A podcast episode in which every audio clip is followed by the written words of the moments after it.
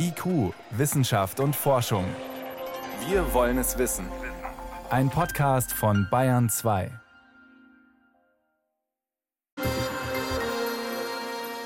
Wer ist der Erste? Diese Frage spielt immer eine zentrale Rolle in der Raumfahrt, gerade wenn es, wie jetzt, darum geht, wieder Menschen zum Mond zu bringen.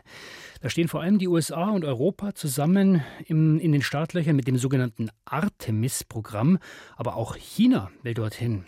Die NASA, die hat jetzt einen ersten Schritt gemacht und einen kleinen Satelliten rund um den Mond geschickt. Der soll die Umlaufbahn testen, auf, dann, auf der dann in den nächsten Jahren eine Raumstation um den Mond aufgebaut werden soll. Wozu dieser ganze Aufwand? Was wollen Forschende jetzt auf dem Mond und warum dauert das eigentlich so lange, wieder dort zu landen? Das konnte ich vor der Sendung Ulrich Walter fragen, Raumfahrtingenieur und ehemaliger Wissenschaftsastronaut damals noch mit dem Space Shuttle. Erste Frage, dieses Artemis-Programm, also das Ziel Menschen auf dem Mond, das hat ja viele Schritte. Warum ist das so schwierig, wo wir doch eigentlich schon dort waren? ja, wir haben die Fabrik nicht, die diese Teile bauen. Das heißt, wir müssten wieder eigentlich wieder die Unternehmen gründen, die das gemacht haben. Und weil die Dinge wieder neu bauen, müssten wir sie wieder neu zertifizieren, dass sie auch sicher funktionieren.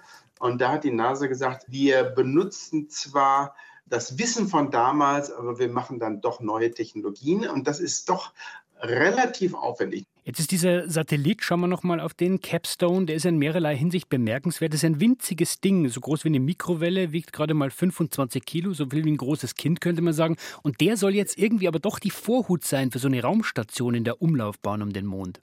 Ja, der Unterschied ist halt, wir sind damals in Ende der 60er Jahre bei den Apollo-Zeiten, sind wir zum Mond hingeflogen, gelandet und sofort wieder zurückgeflogen. Und jetzt haben sich die Amerikaner überlegt, das ist nicht sehr effizient. Wir wollen nachhaltig zum Mond fliegen, also über Jahrzehnte. Und deswegen brauchen wir dort eine Station, eine Mondstation, die ständig um den Mond fliegt.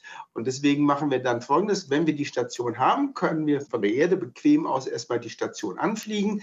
Dann kann man sich auf einen Abstieg auf den Mond vorbereiten, zum Beispiel mit dem Landegerät, das auch an diese Mondstation angedockt ist. Und dann ersteigt man zum Mond herab, dann geht es wieder hoch, wieder zurück an diese Mondstation und dann erst fliegt man in Ruhe zurück. Das spart Geld, es spart Aufwand. Aber jetzt kommt das Problem. Sie soll einen ganz bestimmten Orbit einnehmen, der nämlich für solche Mondmissionen ideal ist, der sogenannte nahezu geradlinige Hallo-Orbit. Das klingt wahnsinnig kompliziert und dieser Orbit sieht auch kompliziert aus. Es ist wie wenn man ein Ei auf ein Blatt Papier malt und dann in der Spitze drin liegt der Mond und dieser Satellit fährt äh, sozusagen auf der Eierschale da immer außenrum. Es ist ein Orbit, der gerade erst in den letzten Jahren theoretisch rechnerisch gefunden wurde und man ist gar nicht sicher, ob er so funktioniert, wie man sich das vorstellt. Und äh, deswegen schickt man mal erstmal so einen ganz kleinen Satelliten hin, der geht in diesen ganz speziellen Orbit und dann schaut man, wie er sich dort verhält. Theorie sagt voraus, dass er relativ stabil ist, aber nicht ganz stabil. Das heißt also, dass der Satellit ausreißen wird. Allerdings nur mit ganz wenig Treibstoff man ihn wieder zurück in seine Bahn bringen kann. Und das andere, was man allerdings wirklich nicht weiß, ist, der Mond ist in seinem Inneren sehr unterschiedlich aufgebaut. Also es gibt mal so Höhlen und dann andere massivere Teile, sowas nennt man Mass Concentrations. Und man weiß, dass diese Mass Concentration dazu führen, dass solche Bahnen langgezogen werden. Und dann würde es bedeuten, dass entweder dieser Satellit oder in Zukunft dann eben die Mondstation auf die Oberfläche stürzen würde. Und das will man natürlich nicht. Also schickt man erstmal den kleinen Satelliten hin, schaut, ob seine Bahn sich dann ändert. Und irgendwann hat man genug Erfahrung, dass man sagt, so machen wir es jetzt und so fliegen wir jetzt zum Mond. Was muss man denn wissen über diese Welt, bevor man dann wirklich die Station aufbaut? Da ist doch nichts. Ja, was wollen wir da? Nun, äh, die Amerikaner nennen den Mond ein Testbed. Testbed bedeutet, wenn wir zeigen wollen, dass wir wirklich die ganze Technik im Griff haben, wenn wir nämlich zum Mars fliegen wollen, dann müssen wir das vorher demonstrieren. Und dann können wir uns auch leisten, für zweieinhalb Jahre oder so zum Mars zu fliegen. Das heißt aber dann, der Mond ist nur Zwischenstation, um zum Mars zu kommen. Für diese Anwendung ja. Und das Schöne am Mond ist, da kann man innerhalb von Stunden, kann man dann halt in sein Raumschiff steigen und ist auf die Erde zurück. Und das geht eben beim Mars nicht. Da muss man mindestens anderthalb Jahre auf dem Mars warten, bis man zurückkommt. Für andere Anwendungen, nehmen wir was anderes. Die Wissenschaftler interessieren sich gern für die Mondrückseite.